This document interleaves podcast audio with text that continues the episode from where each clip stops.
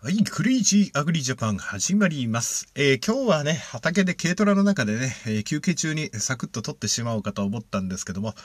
えー、本日は令和3年の2月の11日になります。え私の方ではね、え昨日から岡山の美作というところにある美作ビアワークスさんからですね、クレイジーアグリジャパンのデザインが入ったえー、ビールが発売されております。6本入りでね、えー、送料込みで4000円となっておりますので、クレイジーアグリジャパンのツイッターをご覧いただければリンクが貼ってありますので、そちらの方からご購入いただければ幸いでございます。えやはり寒さというのもありまして、え、ビールの方も、あの、ちょっと注文対応ができるということで、えー、三浦さんがやられてるんですけども、えそちらの方とですね、えたまたまあの、私の番組のリスナーであったという縁があり、ございまして、えー、最初はね、その、三坂ビアワークスさんの代表の三浦さんのお兄さんとは、その 4H の方で、えー、関わりがあったんですけども、偶然にもその、弟さんがあの、えー、ポッドキャストをいろいろ聞いてらっしゃいまして、えー、実はその、お兄様のつながりではなくて、その普通に、えー、ポッドキャストの方からつながりがあってですね、あ、そうだったんだっていうことで、え、私が先日ですね、え、昨年、え、岡山に行った際に、え直接お会いして、えビール工場の方も見学させていただいた時に一緒にビールでも作れたらね、なんていうお話をしてですね、え今回至ったわけでございます。やはり GoTo の影響、GoTo が中止になった影響と、やっぱあの、時期的なね、需要源というのもありまして、えこれからね、えまあ、暖かくはなってくるんでしょうけども、えー、クレイジーアグリジャパンでも何かご協力できないかなと思いまして、えー、ビールの方を作らせていただきました。まあ、これをね、ベンチマークにして、何か皆様とね、まあ、クレイジーアグリジャパンね、ビールのロゴになったから何なんだっていうかもしれませんけども、まあ、あの、えー、ガス屋がね、その、関わってきた中でいろんないいものございますので、そういったものをですね、えー、皆様にこう、今までね、その地域に、田舎の、その、地方のね、ビールを取り寄せて飲むって機会もないと思いますので、これからあの、シシド果樹園福島の桃とかですね、さくらんぼとかジュースとか、えー、青森の長芋とかですね、そういったものをご紹介できればなと、番組でそういう風なつながりがあっても、ね、リスナーさんの産品をね、番組で取り上げられたらいいななんて思ってる次第でございます。えっ、ー、と、最近はですね、ガス屋としては、あのー、繁忙期に入りまして、えー、花桃ですね、これが3月のえー、あの、桃の節句に合わせまして、えー、だいぶ量販向けの販売をしておる次第で、なかなか番組の更新頻度がね、えー、落ちてきてるのは、えー、仕方ないことなんですけども、まあ、いろいろ、えー、クレイジーアグリジャパンの方でも動きがありまして、まあ、あのとある代理店、まあ、ちょっとね、あの大手企業さんでまだ案件がね、えー、いろいろごちゃついてましてね、内容まだ深く話せないんですけども、そちらの方から、あの、とある、案件が来そうな、集客案件がね、えー、来そうなので、そちらの方の動きと、まあ、あの、クレイジーアグリジャパンでね、その、プロモーションが入るときはプロモーションって言いますので、えー、その以外の時は私が、あの、あの、気に入ったものをリツイートしたりとか紹介したりしてるだけなので、あれなんですけども、あとですね、えー、まあ、そちらの、あの、プロモーションとかの場合は、やっぱりクレイジーアグリジャパンの、あの、リスナーさんの方にでもね、ちょっとご紹介、いいものを紹介できたらなと思ってますので、えー、一つご協力よろしくお願いいたします。それで偶然なんですけども、最初はね、えー、っと、お電話があった時に、とある、えー、国内の唾液の、あの、化学メーカーさんから、えー、海外のね、外資系のメーカーさんに転職なされた方がいらっしゃってですね、たまたまあの、そちらの会社、大元の、先ほど言った案件の大元の会社さんのグループリーダーか何かになってまして、それの相談のお電話が久しぶりにありましてですね、まあ一度久しぶりに会って話したいということになりまして、あの、進んでて、話を聞いてみると、その案件の関係かななんて思ってたら、全然、えー、同じ社内の案件でも知らなかったらしくてですね、えー、っと、別の案件の方が来そうですので、あの、クレイジーアグリジャパンとしてはね、えー、まあ、今まで無料でね、やってたんですけども、まあ、皆さんにね、えー、お金を、皆様からお金を取るってことではなくて、まあ、そういった案件もね、プロモーションとかの案件も受けつつ、えー、番組を続けて、まあ、新しい番組の形を模索していけたらなと思ってる次第です。で、今、今も畑でね、電気バサミでバチバチバチバチ、えー、桃を切ってた次第なんですけども、うん、最近ね、えー、っと、やっぱり、労働時間も長いので、外だっていうこともあるので、まあ、ポッドキャストも今まで聞いてたんですけど、私昔から落語とかね、講談が大好きで、やっぱり最近ずっとあの、神田松之丞、あ今は神田伯山で、真打ち昨年承知した、その、神田伯山さんのね、えー、講談なんか聞いてもうね、中村中蔵なんか初めて聞いた時鳥肌なんか立ったんですけども、寄せで見に行きたいなと思って、最近ね、寄せなんか全然行ってないから、えー、どっかの演舞場とかね、演劇場行って、えー、見てみたいなと思えるような人が出てきて、学生の頃はね、立川談志が大好きだったんですけども、あとは、うん、まあ、そうですね。まあ、その、講談っていうのも、その耳で聞いてても、本当はね、現場でその講談師がね、話してるのを見ながら話すのも好きなんですけども、小さい頃ね、その、民謡とかね、その、じい様がね、畑とか作業場で仕事してる時の演歌なんかね、全然全然、えー、心に染みてこなかったんですけど、最近仕事中にその講談聞いてるとね、うん、ああ、でも最近俺も講談とかそういう中身がね、分かってくるような年になったのかななんて思いながら、あ番組をや、番組っていうかその仕事をやってるんですけどね。でも、もともと歴史好きっていうのもあって、やっぱりその、ね、12月なんかね、赤穂の打ち入りなんかテレビでもね、落語でも講談でもなるんですけども、やっぱり、いつ聞いても講談師のその向上というのがね、その、ね、時は元禄15年12月14日なんて言われちゃうとね、もうなんか、ビリビリ来ちゃうような性分なんでね、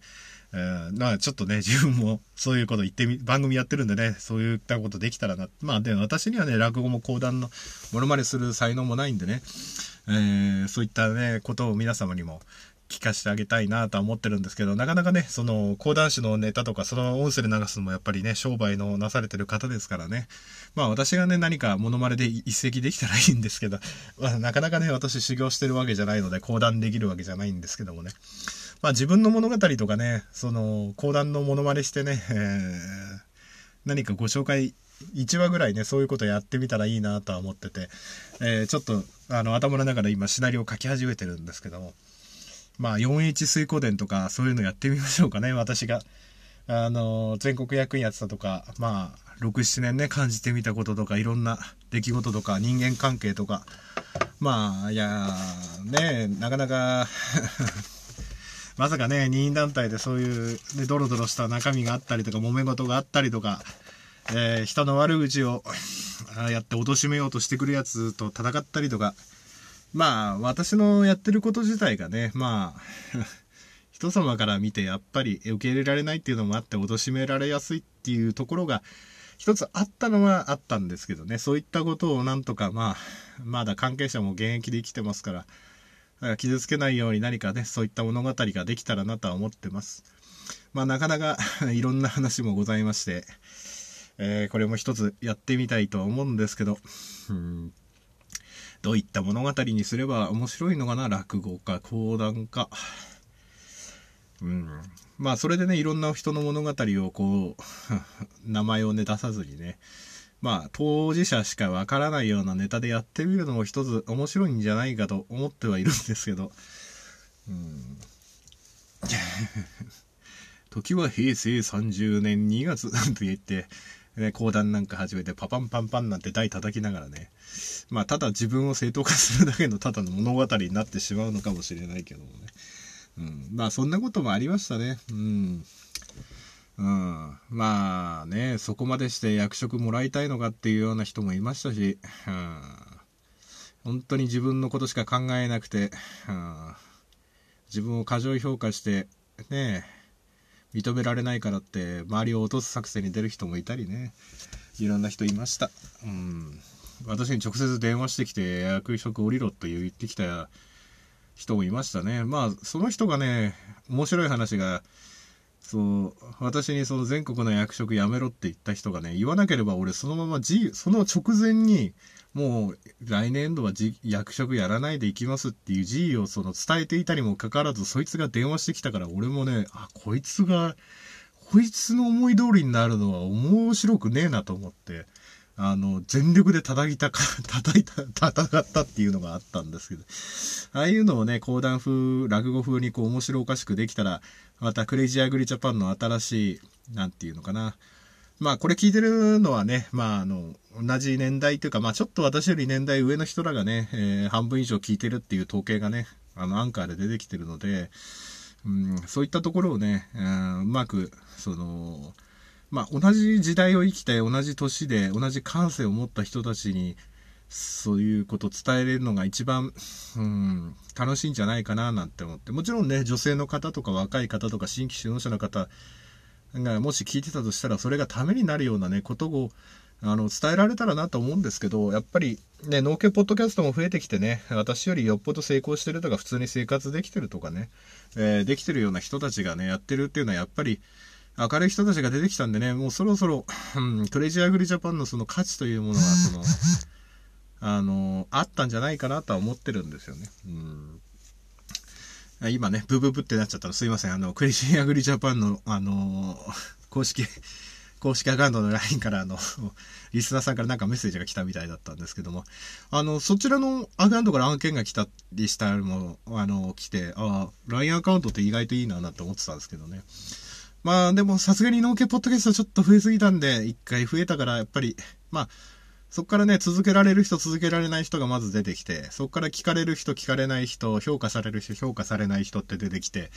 まあそこからまた、淘汰されていく、淘汰されていくっていうわけじゃないですからね、別にこれスポンサーがいるわけじゃないから、自分が配信やめるかやめないかの世界の話だだけで、やっていけばいいだけの話だから、うん。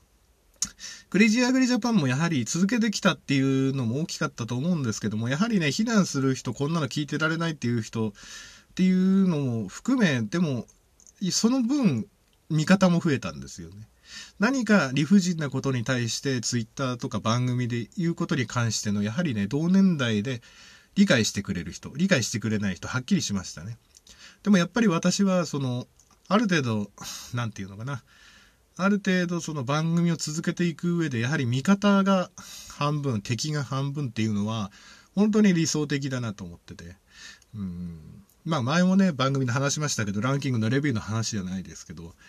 やはり、例えば、えー、先日からちょっとツイッターでね、消防団の関係、今度ね、2月18日、えー、総務委員会でね、岡山の国会議員の高井先生が消防団について話してくれるっていうのもあったんですけど、そういうのやると、それは地域でそういうのも問題じゃない、うちの消防団はそういう問題ないよっていう方いるんですけども、考えてほしいんですよね。その年代が良ければいいのか、他の地域が良ければ、悪ければ別に自分の地域が良ければいいのかっていうか、同じ組織、同じルールでやってて、人が入れ替わったり年代が入れ替われば、そういう耳にしてた、うちの分断はそんなことないよっていうブラックさは出てくるんです。なぜならば、できてしまうから。しがらみがない。抑えるものがない。監視するものがいないっていうのは、やはり堕落していくものなんですね。あの、共産党社会と一緒で、初期の頃は国民も一緒あの一緒になって代表を選んでとか、そういう風になってきたのやはりそこから誰もみんな性善説のもとにできてるルール、消防団なんか性善説のものにできてるルールですから、税金が投入されているにもかかわらず、えー、自治みたいな感じになっている。だから不正をやってる人たち同士で監監査とか総会をやってしまうとか、決算方向をやってしまうから、いくらでも流用できてしま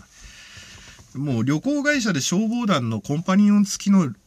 やつができてる時点で、もうあれなんですよ。全国の温泉地や旅館業のところ行けば消防団っていうのは一番嫌な客って言われてるんですね。出禁になってる消防団も多いわけで。だから、それができてしまうっていうこと自体、それを咎める者がいない。だから危機になった時消防団がみんな東日本大震災とかを出してくるんですけども、そういう、そういう活動をなんて言うんですかね、その時のために、その、他の消防団の人は無理、消防団員の人は苦しみを得なきゃならないのかとか、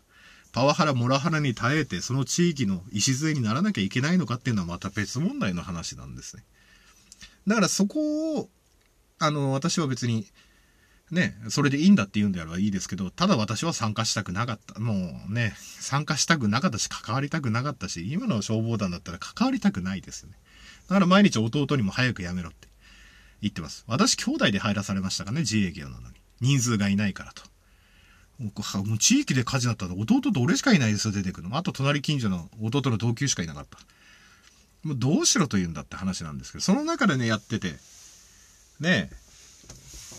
あの、弟が酒飲んでで、ね、私の愚痴も出るでしょうよ。それをなんで、ね、消防団の奴らが俺を呼びつけて怒るのかとか、まあそういう、なんていうのかな。まあそういうこともあったんですよね。消防抜けた経緯としてはね。ただ、プライベートと消防団の階級は別なのに、明らかに消防団の階級、もう、嫌ですよ、若者だって帰って知らねえヤンキーみたいな中年親父みたいな奴らの集まりに行かされて言うこと聞かなきゃいけない。ね、夜の飲み会だって送り迎え、もうお前の母ちゃんじゃないんだよっていうようなことまでやらされるって。おかしいでしょ。そういうことをやっぱり整備していかないと、もう昭和モードではもう無理だと。うん、だから、もう年功序列とかそういうのじゃなくて、人と人との付き合いなので、そういった組織が、未だにバハラ、モラハラ、モラハラを押さえつけられない。会社ですらもう、相談窓口があるのに、まあ、ブラック企業が、ね、まだあるんでね、ないとこもあるでしょうけども、行政的にね、えー、労働監督署があるのに、消防団だけ何もないっていうのはおかしい話じゃないですかと。で、そこを改革しようとしてる人たちがまた、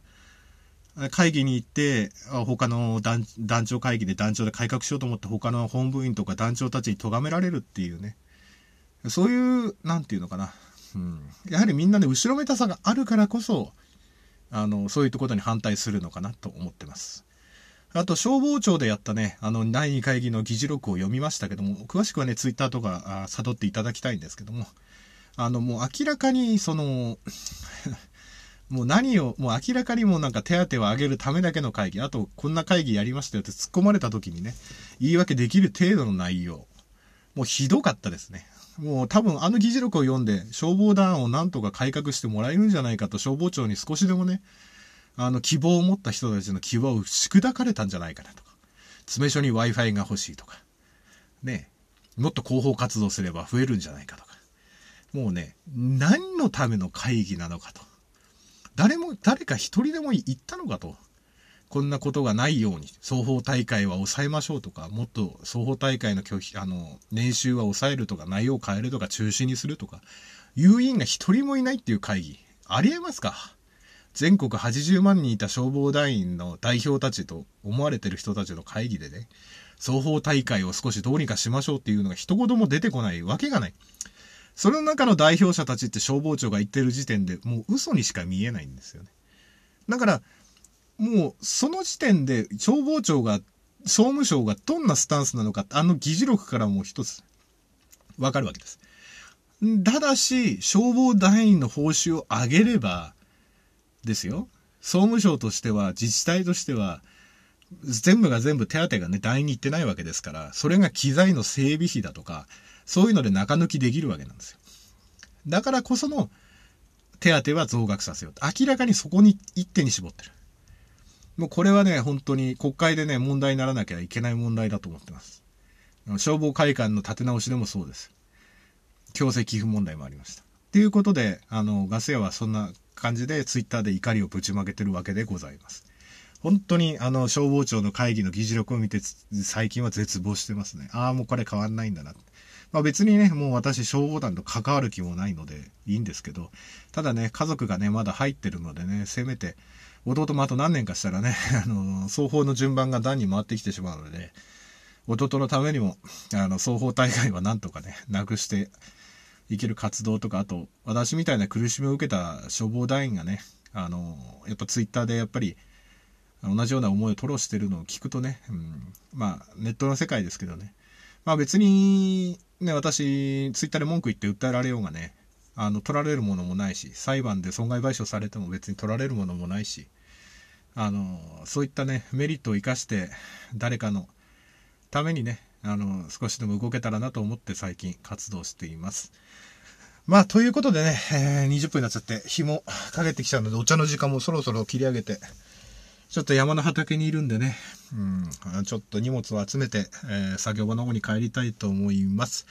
スーパーで、えー、花桃を見かけたらどうか一束手に取ってみてください。それではね、えー、クレイジーアグリジャパンビールの方も、花桃の方も、えいつも広告を入れてるシシド果樹園の方も、一つどうかお引き立ての上、皆さんのご協力の上ですね、えー、ますます、おひ、うん、おひ、なんだっけ、まあ、えー、なんとかね、えー、散歩よしというか、うまくやっていけたらなと思います。えー、それでは、ぐだぐだとあちこち話が飛んでしまいましたけども、誰かのお耳汚しにならなかったことだけをご記念いたしまして、クレイジーアグリジャパン終わりといたします。令和のこの時代に突如、天下を統一せし者が現れた。なあなあ、天下統一って知ってる？え織田信長？ちゃうちゃう。ああ、豊臣秀吉。ちゃうちゃう。ああ、わかった。徳川家康。ちゃうわ。桃の天下統一や。天下統一の塔は桃って書いて天下統一。知らんか？もう食べてますけど？食べとんかい甘くて美味しいさくらんぼ、桃、りんごは、シシド果樹園の天下統一。天下統一で検索。